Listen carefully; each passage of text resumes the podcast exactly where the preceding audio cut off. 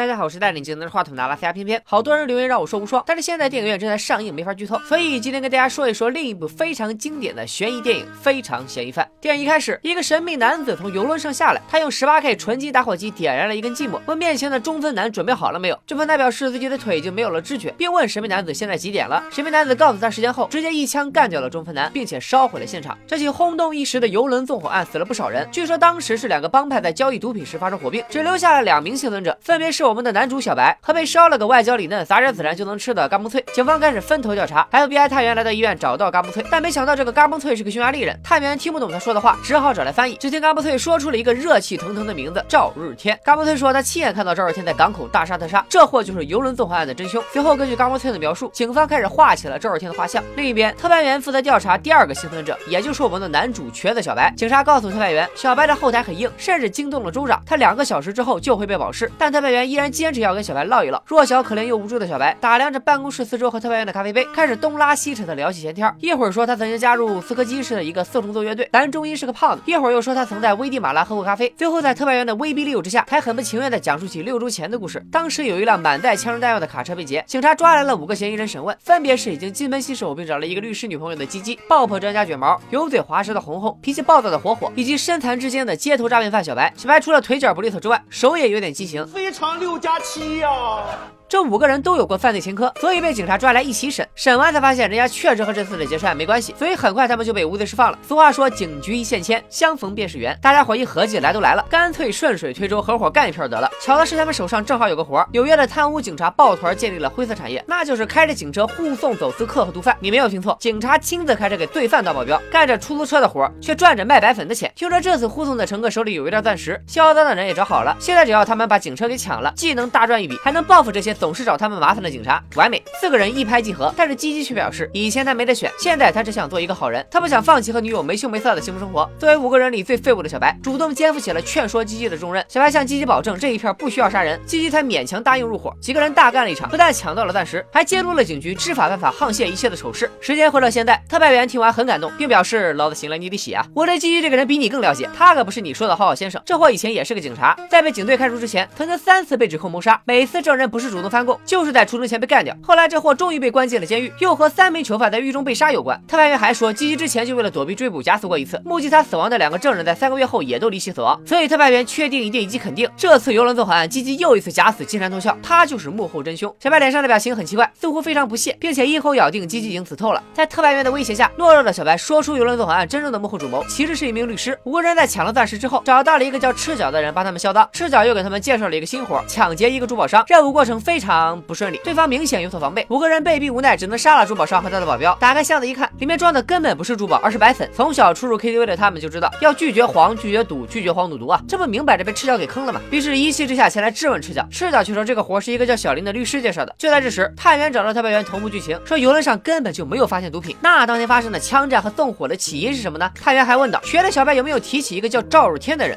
？Who's Kaiser Sose? Ah, fuck.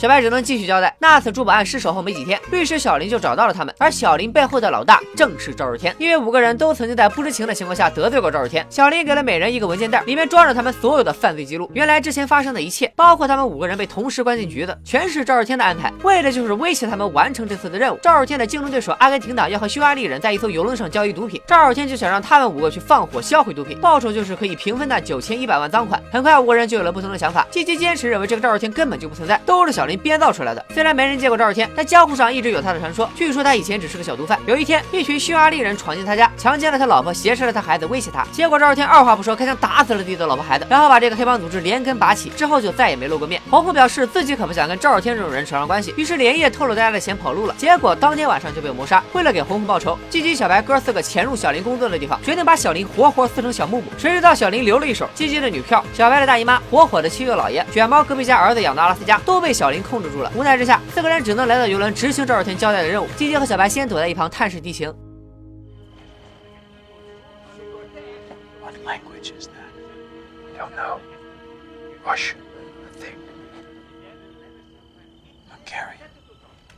基基嘱咐小白说：“你就在此处，不要走动，我去买几个举……不是不是，呃，基基说，如果我们仨没出来，你就带着钱跑路，替我照顾好你嫂子。”确认狙击手火火和爆破专家卷毛都准备好之后，基基装作客户爸爸和游轮上的人交谈，转移注意力，伴随着一首熟悉的 BGM，这场硬仗也拉开了序幕。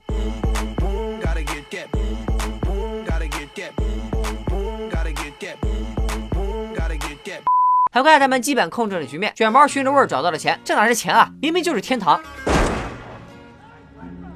好吧，这回卷毛是真的到了天堂。随后，火火和鸡鸡也都被杀，只剩下了小白一个人。那凶手到底是谁呢？咱们接着往下看。就在这时，探员又来插播了一条新线索，把时间再次拉回到了现代。有人在沙滩上发现了一具尸体，明显是从船上丢到海里的。死者是黑帮著名的叛徒，之前被警察抓过，一口气供出了快五十个人，其中有一个就是赵日天。也就是说，叛徒见过赵日天，手里很有可能握有赵日天的犯罪证据。前面探员也说过，在船上根本就没有找到毒品，所以说赵日天的目标根本就不是破坏毒品交易，而是想借鸡鸡几个人的手杀掉认识自己的叛徒，之后再杀他们灭口，这这样就能永除后。而特派员也推理出了赵尔天的真实身份，不是别人，正是这五人里的老大鸡鸡。因为只有他才能出其不意的干掉火火、卷毛和红红，只有他才能轻易在警察局安排指认，也只有他才会残忍的杀掉自己的女朋友。是的，鸡鸡的女朋友也遇害了，尸体昨天刚被发现。特派员继续分析，之所以留下小白这个活口，是因为鸡鸡看准了他又残又蠢，所以故意在他面前伪装成被赵尔天杀掉的样子，这样小白就会在警察面前力证鸡鸡已经死了，自然也不可能是赵尔天。而现在之所以有人保释小白，也是鸡鸡在背后安排。小白崩溃了，我能有多骄傲？不堪一击好不好？本来以为鸡鸡让自己逃跑是因为。把他当兄弟，真心实意的想托自己照顾嫂子，没想到只是看中自己是个废物。小白终于承认，最开始抢警察那个案子就是鸡鸡的主意，因为鸡鸡以前是警察，所以很清楚警察的灰色产业。招供之后的小白被释放，临走前他拿走了自己被抓进来时上交的私人物品，一块金手表和一个金色的打火机。被约的特派员如释重负，他一边自信且悠哉的喝着咖啡，一边不经意的瞟了一眼贴满罪犯信息的黑板，突然发现黑板的品牌叫做四重奏，产地是斯科基。而小白被审讯时说自己曾加入了斯科基市的一个四重奏乐队，小白当时还说乐队男中音是个胖子，正好能和墙上照片里的胖子罪犯对应上，而这个。胖子的通缉令上出现了“赤脚”两个字，不就是小白口中销赃人的名字吗？小白还说自己曾在危地马拉喝过咖啡，墙上的报纸上也赫然印着“危地马拉”几个大字。特派员一脸蒙圈，手中的咖啡杯掉在地上，杯底印的就是赵尔天律师小林的名字。特派员这才反应过来，原来小白刚刚说的事情都是他现编的。特派员赶紧出门追小白。就在这时，通过高光翠描述还原的赵尔天画像也传真到了警察局，相信大家都猜到了赵尔天到底是谁了吧？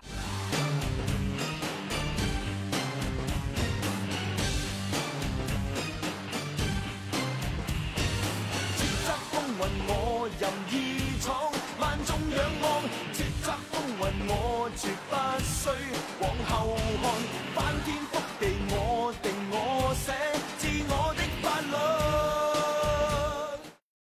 非常嫌疑犯向大家展示了睁眼说瞎话的最高境界。很明显，小白才是幕后的大 boss 赵日天。电影基本是以他的叙述展开，除了开头中分男，也就是鸡鸡被神秘男子杀死的那一段之外，其他故事基本都是小白瞎编的。当然，这里面肯定是有真有假，而且是九分真一分假，甚至故意让对方看出自己是在说谎，这样警察就会自己推理出他想要的答案。毕竟每个人都是盲目的，人们往往只相信他们愿意相信的事。一旦认定以后，你就算说真话，他都以为是假话。导演故意把鸡鸡被杀放在电影的开头，然后再让特派员爆料鸡鸡曾经假死过，也是为了迷惑观众，让大家怀疑片头出现的这个男人会不会又一次假死。其实有很多细节暗示小白就是赵尔天，例如电影开始，鸡鸡告诉赵尔天自己的腿没有知觉了，很有可能就是小白装成瘸子的灵感来源。片头赵尔天用左手开枪打死鸡鸡，所以小白后来一直伪装成左手残疾。特派员非常坚信鸡鸡就是幕后主使的时候，小白古怪的表情其实是忍不住想笑，也是在为自己骗过了所有人而沾沾自喜。小白一开始编的故事里根本没有提到赵尔天，而说幕后主使是一个律师，直到发现警方已经从幸存者嘎嘣脆口中得知了赵尔天的存在，才改口说律师是受赵尔天指使，并且引导警方相信鸡鸡就是赵尔天。执行任务的时候，鸡鸡并不知道船上的人说的是什么什么语言，还以为是俄语，是小白。一口认定说的是匈牙利语，因为赵小天当年的仇家就是匈牙利人。还有一处最明显的细节，赵小天杀死吉吉的时候，拿着金打火机，戴着金手表。最后小白从警局拿走的正是这两样东西。另外，赵小天这个角色是有原型的，那就是密歇根州的约翰里斯特，曾经残忍杀害了自己的妈妈、妻子以及三个孩子，之后又躲藏了整整十七年。现在再看这部电影，可能觉得剧情不够新颖，但是本片上映于一九九五年，就是这部电影开创了一种新的模式，以嫌疑人录口供的方式展开剧情，通篇都是嫌疑人的回忆，抽丝剥茧帮警察找到幕后真凶，最后却发现观众和警察都被骗了，这个嫌疑人才是凶手。正是因为这部开。山之作，还有了后来便被解说过的《我是谁没有觉得安全》的系统，以及最近大热的院线电影《无双》。总的来说，《非常嫌疑犯》是悬疑片里的必看之作，非常推荐大家去看完整版。